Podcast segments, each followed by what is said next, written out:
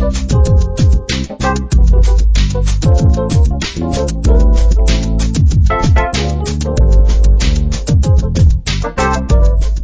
い、こんにちは、こんばんは。タコラジ第20回目の配信となります。この番組は私、おっさんゲーマーの鍋がお送りします、おっさんによるおっさんのためのゲーム系、ポッドキャストとしてお送りしております。皆さんの通勤のですね、合間にでも軽く聞き流していただけたら嬉しいかなと思っております。はい、というわけで、えー、20回目ですね、復活して20回目、えー、前のタコラジで60何回、70回弱ぐらいやったような気がするので、もうすぐ通算で100回ぐらいになるのかもしれませんけども、相変わらずののんびりペースでやっていきたいと思います。今日はですね、えー、最近やったゲームの話をまたするんですけども、えー、全くと言ったら失礼なんですが、ほぼ期待してなかった、というか、買う気がなかったゲームなんだけれども、やってみたらすごく面白かったので、買おうかなと思っちゃっているゲームについて軽くお話をしたいと思います。あとエンディングではちょっとですね、えー、ゲーム関係で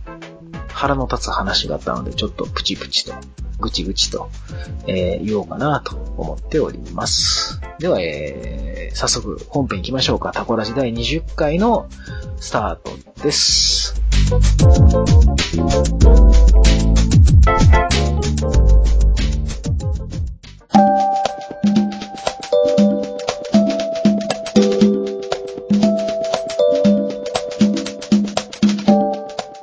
はい。ではですね、えー、そのやる気がなかったのに買おうかなとまで思っているゲームっていうのが、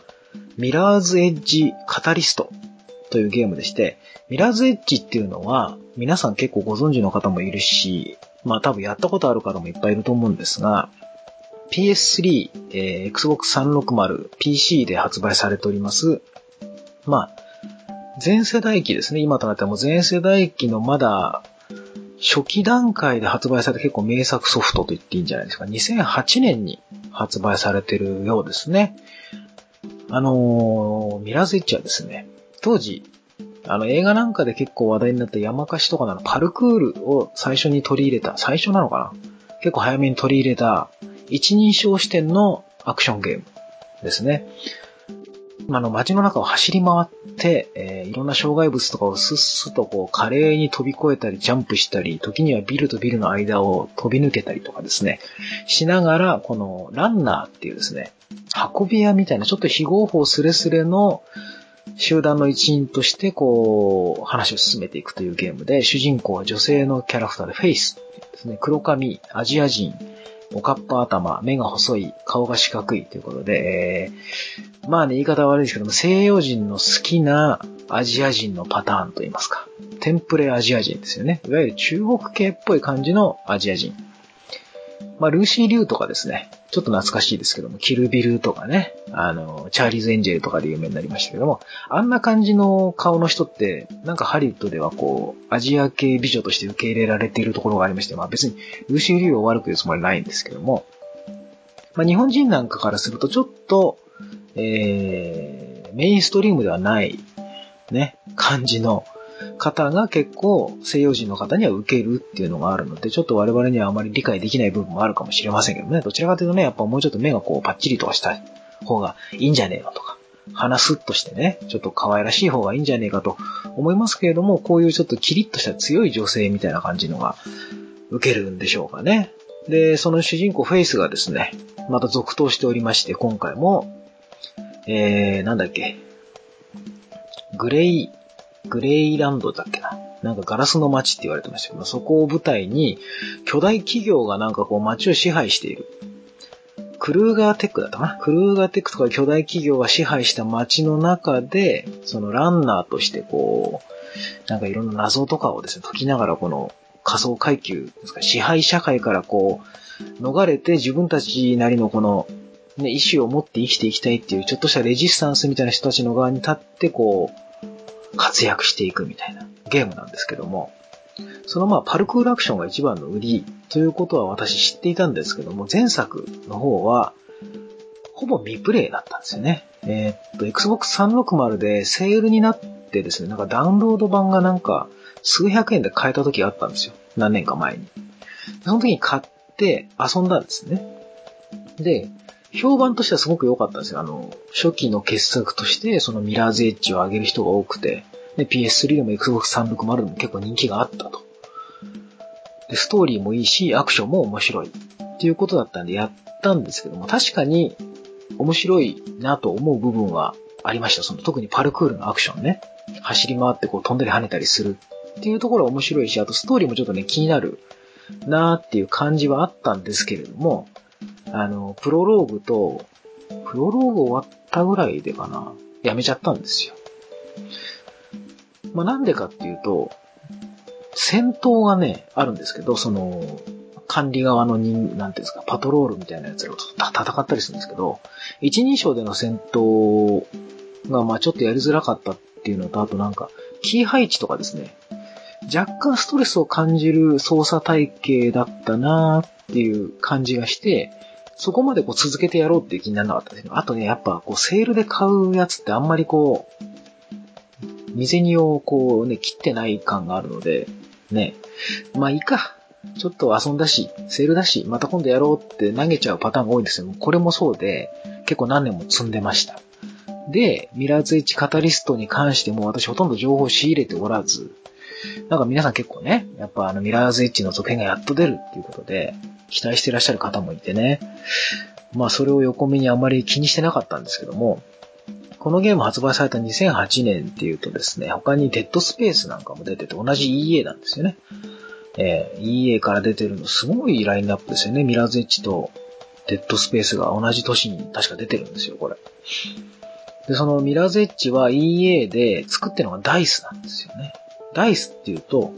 もう EA とダイスの組み合わせって言ったらもうバトルフィールドシリーズなんですけども、私の大好きな FPS ですね。えー、それを作っているは FPS 視点でのアクションに関してはもうお任せっていう感じの会社が作ったミラーズエッジ。で、その1作目に関しては私はいまいちハマれなかったんだけど、この2作目がですね、えー、つい先日2日ぐらい前からクローズドベータテストっていうのを始めたんですね。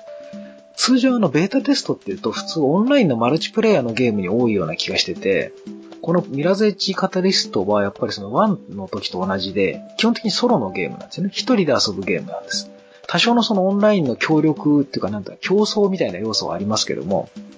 まあ後でちょっと話しますが、基本ソロのゲームなのに、えー、クローズドベータをやってると。クローズドベータなんであの応募した人のみ、当選した人ができますよっていうやつなんですが、それがちょっとね、興味深くて、私ね、申し込んでたことも忘れてたんです、正直言って。なんとなく申し込んでた。一応あの、クローズドベータだとか、なんかこう、情報を見たら、片っ端からとりあえず応募はしておくタイプなんですけども、まあ、ミラーズエッジ応募してたってのはすっかり忘れてまして、ある日朝起きたらメールが届いて、ミラーズエッジカタリスト、ご招待メールみたいなのが来てて、うわ、忘れてたなと思いながらもか、まあ、仕事から帰ってきて、まあ、インストールして、遊んでみたら、これがまあ、えらい楽しい。自由自在に街の中を走り回れる。あのー、このゲーム街の中といっても基本的にビルの屋上とかですね。そういったところが舞台なんですよ。地面にこう足をつけないのがランナーの生き方みたいな感じで、地上はやっぱりその警備が激しかったりですね。表の人たちとのこのつながりが出てしまうので、基本的に裏で生きていくそのランナーは、ビルの上のね、狭いこうパイプだらけの通路とか、あとは排気口の中とか、そういったところを通り走り抜けていくっていうのがランナーなんですけども、なのでそのビルの上をね、ぴょんぴょんぴょんぴょんこう走り回っていってスライディングしたりとかっていうのはすごく楽しい。あと1の時よりも圧倒的に操作性が良くなってます。なんかこう、主に使うボタンが、えー、Xbox でいうところの RB、LB、R トリガー、L トリガーなんですけども、まあその、特にね、その L、L の LB と L トリガーですね。左側のあの、なんですか、PS でいうとこの、あえっ、ー、と、L1、L2 っていうのかなあそこをよく使って、そのジャンプとスライディングととかね、あと長押ししたらこうなる受け身を取るとかですね。結構それは直感的にわかりやすいんですよ。で前の時はなんかね、R トリガーで攻撃とかだったんですが、今回攻撃のボタンは X とか Y に振られてるので、それもわかりやすくなった。うん。で、なんかちょっとね、えー、キーの入力の反応時間もちょっと長くなってるのか、難易度が下がってる感じますね。より自由にこうストレスなく華麗なアクションができるように作られている気がしました。もちろんルートがわからなくなってこう、詰まる時はありますけれども、基本的にはなんかあのね、赤い導線みたいなものが引っ張られているので、えー、家のゲームよくありますよね。あの次のルートがわかる。その通りに走っていけば結構華麗なアクションができてしまうっていう。個人的にはこれちょっとリプレイ機能とかね、TPS 視点でのリプレイとかちょっと見たい気がするんですけどね。あの、トレーラーとかで一部あるんですよ。主人公のフェイスがこうビルの壁をね、華麗にこう、パイプを使ってくるっと回っていくようなシーンとかね。そういうのちょっとリプレイで本体にこう、搭載してくれたら嬉しいなと思うんですけど、まあちょっと話がずれましたが、とにかくこの今回のクローズドベータで、えー、触ってみて、ほぼ初めて触ってみて、ものすごく興味が出てしまいました、ミラーズエッジ。で、早速クローズドベータで遊べる範囲を一回丸々クリアしまして、えー、2回目に入ったところで、まあちょっとせっかくだからこれちょっと英語なんでね、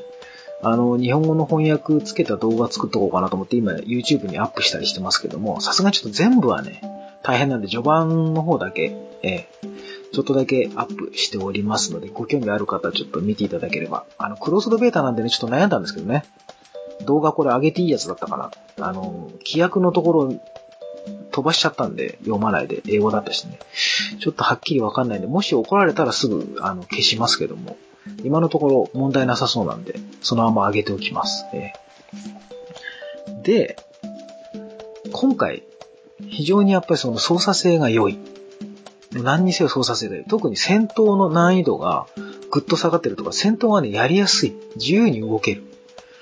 あの、適応視点中心に置いてそのまま、R、R トリガーだったかな？押すと、こう、避けができるんですよ。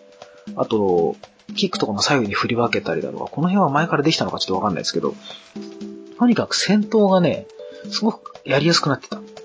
前の時は結構ね、戦闘でストレス溜まって、ほぼ逃げ回ってたんですけど、本当その間に撃たれちゃうとかね。うん、そういうのあったんですが、まあ、あの、走り回る楽しさがそのまま戦闘に活かされてる感じのシステムになってますね。直感的で非常にわかりやすいです。本当に使うボタン少ないので、多分ほとんどの方、違和感なく遊べるんじゃないですかね。最初のうちちょっと、その、主観視点でのジャンプとかのアクションにね、ちょっと戸惑いがある方もいるかもしれませんが、慣れたらね、あの、ちょっとしたレースゲームみたいなもんだと思っていただければ、これ。うん。なので、自分なりのルートを決めてね、こううまく走り回れた時の感動といったらないですね。あの、1の時からあったようですけども、あの、タイタンフォールにもあるような壁走りね、ウォールランとかもできるし、で、ウォールランからジャンプしてそのまま攻撃ボタンを押すことで下にいる敵にこう致命的なダメージを与えるとかね。高いとこからジャンプしてこう、そのままキックするとか。そういったのもあるし、スライディングでキックとかね。なかなかね、あの、見栄えのいいアクションが簡単にできるっていうところで私非常に気に入ってます。あと、クローズドベータでもメインミッションが確か4つぐらいで5つ目のメインミッションを受けるとこで、ここで終わりですみたいに出るんだったかな。えー、で、あとサブミッションも結構あるし、今回の範囲で言うと、3人ぐらいのキャラクターから確かクエストが受けられるんですね。自分の所属してるそのランナーのチームのボスのノアってやつと、あとそのノアが信用している友人で、昔第一線のランナーだったバードマンっていうおじいちゃんね。で、その人からもいろんなこの基本的な技とかを、走り方とか教えてもらったり、あと友人であって、なんだろうな、ハッカーなのか、それともあの、よく街に壁に、壁にスプレーで落書きしてるような兄ちゃんみたいな感じの雰囲気を漂わしてる、えー、ノーマットっていうね、友達。その3人から今のところこうミッションを受けられて、あとね、他にもあの、そのダッシュっていうミッションで、これがね、普通のレースゲームだと思っていいと思うんですが、えー、タイムトライアルをやるんですね。決まったスタート地点からこのコースを走り抜けて、ゴール地点が決まっていて、で途中のね、ルートの選択はある程度自由なんですよ。なので自分なりのショートカットを発見するとタイムがガンと縮まるということで、結構ね、フレンドさんなんかも夢中になってやってるみたいですね。私あんまりやってないんですけども。あとこのダッシュに関しては、フレ、ユーザーがですね、勝手にコースをどうも作れるっぽいんですよ。今オンライン上でマップを見ると、各ユーザーが作ったスタートポイントがいっぱいあってですね、そこから多分、私までやってないんですが、そこでスタートすれば多分レースというかそのタイムトライアルに参加できるんだと思うんですね。で、オンライン上でタイムを見て、うわ、俺の方が全然遅いとかですね。まだ全然違うショートカットがあるんだとか思いながら、多分競争ができる。非同期型のね、オンライン。最近結構ありますね。こういうソロゲームでもオンライン要素として、えー、同時進行じゃなくても共有するっていう感じのオンライン機能。これもね、結構流行りかなと思います。あと他にも収集系のイベントもあるし、えー、何かをここからここまで届けろ、みたいなやつとか、あとは、えっ、ー、とね、セキュリティのなんかタワーみたいなのが街のあちこちに立ってるんで、それを、周りのパトロール兵と一緒に、ともとも壊してですね、塔を破壊して、そしてそこから追尾を振り切って逃げるみたいなやつも各地にありますし、あと各地のビルボードって広告ですね、広告看板みたいなやつに触ると、そこにサインを残せる。自分なりのサイン、なんかこれカスタマイズできそうなんですけども、多分、あのユーザーがこの看板に触りましたみたいな多分付けられるんじゃないかなと思うんですが、それがね、なかなか私好きで、結構高いビルの上の方でこれどうやって登っていくんだろうな、みたいなところをうまくルート発見できて上まで行けた時はなかなか楽しいし、うん、逆に降りる時死にそうになりますけどね。うん、そういうのをなんかね、収集要素も結構凝ってて、ただただその場所に行って、こう集めればいいっていうのじゃなくて、ちゃんとアクションの一環をね、なってる。あとそれで、なんだ、アクション的な要素を使わないとクリアできないものも結構あるので、なかなか楽しいです。あとはもう単純な、えー、収集物ももちろんあります。なんか各地の配電盤みたいなところにある電子チップみたいなやつとか、あとはランナー用の装備みたいなのを集めるとか、あとなんだ、黄色いなんかね、もやもやとしたものが各地に浮かんでて、どうもなんか、データがね、えー、盗み出されてこう、街中に広がっちゃってるみたいな。それを集めてくれみたいなので、そこを通り抜ければ回収できるみたいな。その辺はやるごとに全部細かく、えー、経験値がもらえて、えー、スキルツリーがあるので、スキルをコンバットと、えっ、ー、と、なんだっけ、ランと、なんだっけ。とにかく戦闘と移動、ムーブだったかな。移動に関するものと戦闘に関するものと、あとギア、装備品ですね。の3種類でそれぞれツリーがあって、なんかスキルでランクアップできていくっていう、ちょっとした育成要素もあるようです。えーなので、結構いろんな要素が増えているような気がしました。私、その前作を、まあ、今回を機にやり直してみたんですけど、やっぱりね、まだ、えー、プロローグやって、ミッション1を終わらしたあたりで、うーん、やっぱり、新作の方が圧倒的に面白いなっていう、何より操作しにくいんだよなっていう感じになっちゃってるんですけども、一応ね、できればクリアはしてみたいなと思います。なんか話がね、結構繋がっているっぽいんですよね。なのでできる範囲でちょっとやってみようかなとは思っています。何しろこのミラーズエッジカタリスト今年の6月ぐらいだったかな、発売されますので、皆さんぜひ購入のですね、リストの一部に入れてもいいんじゃないかなと。まあ、そんなこと言われなくてももう元々買う気だったよって人もいるでしょうし、今後ね、もしオープンベータがあるのであれば、今のところクローズですけど、オープンがあるのであれば皆さんちょっとお試しできるので、そこでまたね、購入するかどうかを決めてもいいかなと思いますけれども、個人的には久しぶりにちょっと、オープンワールドタイプのゲームで、こんだけ移動が楽しいゲームっていうのはね、いいなと思いましたね。オープンワールドはやっぱ移動が楽しいかどうかっていうのは私結構基準になってますんで。あの、レッドデッドリデンプションは馬で移動するのが楽しかったし。ね、今回も走り回ってパルクールでいろんなアクションを決めていく道中にその暇がないっていうところが楽しいなと思ってます。なので、ミラーズエッジカタリスト、え6月頃発売。あと気になってるのは、ローカライズが吹き替えになるのかどうか、ちょっと私ちゃんと調べてないんですが、トレーラーとか見る限りまだ字幕だけなんですよね。前作は吹き替えが入ってました。なので、今回もまあマルチなんで、PS4 と、吹き替えね、やってくれるとありがたいなと思ってます。EA さんどうでしょうか？ちょっと期待しておりますので、走り回るだけにね、字幕読んでるのがちょっときついんで、ね、あの、なんとか吹き替えでお願いしたいなと思っているところでございます。今日は、えー、ミラーズエッジカタリストのクローズドベータの、まあ、ファーストインプレッションというんでしょうかについてお話をしてみました。皆さんもぜひチェックしてみてください。はい、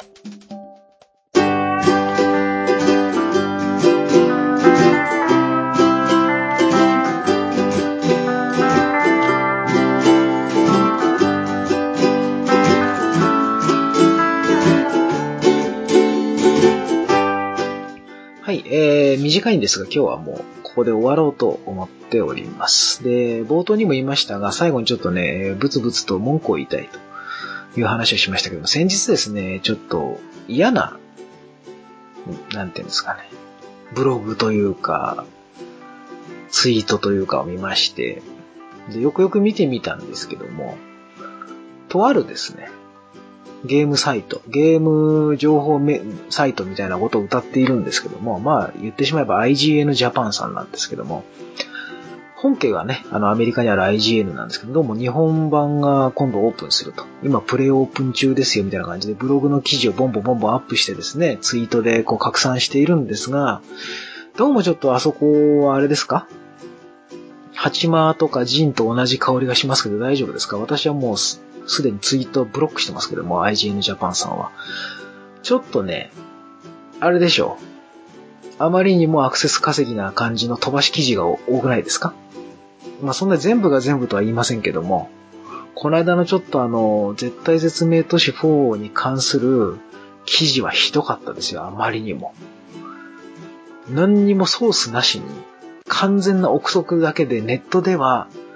今回のね、あの、熊本の地震に関しては本当ちょっとね、被害に遭われた方大変だと思いますし、そこに関してはあの、大変でしょうねと思う気持ちはありますけども、それとはまた別の話で、えー、その地震をね、受けて、絶対絶命都市4がね、また発売中止になるんじゃないか、みたいな声がネットで上がっているっていう記事をデカデカと書くっていう、そんなのがゲーム情報サイトとしてありえますかっていう話ですよね。こんなんただのもう2ちゃんのスレッドでいいでしょって話ですよ。確かに絶対絶命都市4は前回その東日本大震災のタイミングで発売中止にはなったけども、それでも地震のせいじゃなくてなんかちょっと、完成のね、タイミングが間に合わなかったとかいろいろ理由が他にあるらしいので、決して地震云々ではないはずなんですけれどもね、開発者の方がコメントしてますから。今回なんてもうただのネットでの噂をもとに発売中止になるんじゃないかと気にしているみたいなことを書いてですよ。で、さらにね、もう厄介なのが、そのツイートをリツイートして、その記事の見出しだけ読んでね、いや、こうやって自粛とかっていうのはファンを舐めてるみたいなね。メーカーはもっとファンのことを考えてほしい。自信は自信、ゲームはゲームだみたいなこと書いてて、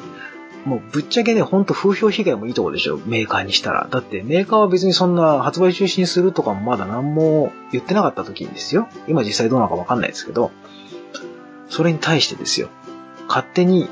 あのメーカーが自粛して発売をやめるんだみたいな感じになって、記事のね、そのトップだけ見るから、中身見ないから、もうそういうのやめましょうって話ですよね。私もやっぱね、どうしてもその、ついつい煽り系の見出しが出てくると、つい、ん？とか顔をしかめてしまって中身をね、よく確認する前に反応したくなってしまうタイプなんでわかりますけども、ちょっと落ち着いていこうと。えー、最近ちょっとあまりにもこのパターン多いんで、記事でね、見出しで飛ばすパターン。あのー、大手の新聞でも最近やりますからね。あのー、ネットでの見出しで。なんかこう人を引きつけようと思ってるのかなんかわかりませんけども。ちょっと書き方に問題あるぞみたいなのも結構多いんで、ちょっと我々ゲーマーとしてはですね、えー、見出しに踊らされずに、ちょっと一息、一呼吸置いてね、気をつけていこうと。で、あまりにもそういう見出しの多いところは、基本的にこれダメだと。えー、ということで、見ないという方向でいきたいなと思ってます。まあ、八魔神はじめ、えー IGN ジャパンさんもそこに入りまして、私の中でちょっとガメスパさんとかも結構、それに近いところがあるんですけども、まあ、いいでしょう。この辺はまあ私の個人的な感想ですので、えー、IGN ジャパンさんがどうこうこうとかいう話じゃなくて、私が IGN ジャパンに腹が立ったと。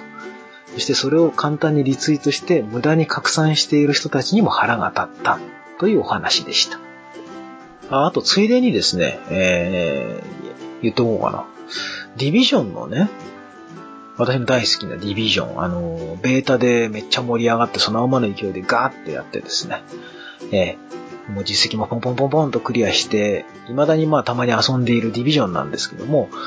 あの先日ファルコンロストっていう、まあ無料アップデートコンテンツが増えて、で、装備とかもね、増えますよってなってですね、みんな喜んでこう始まったんですけども、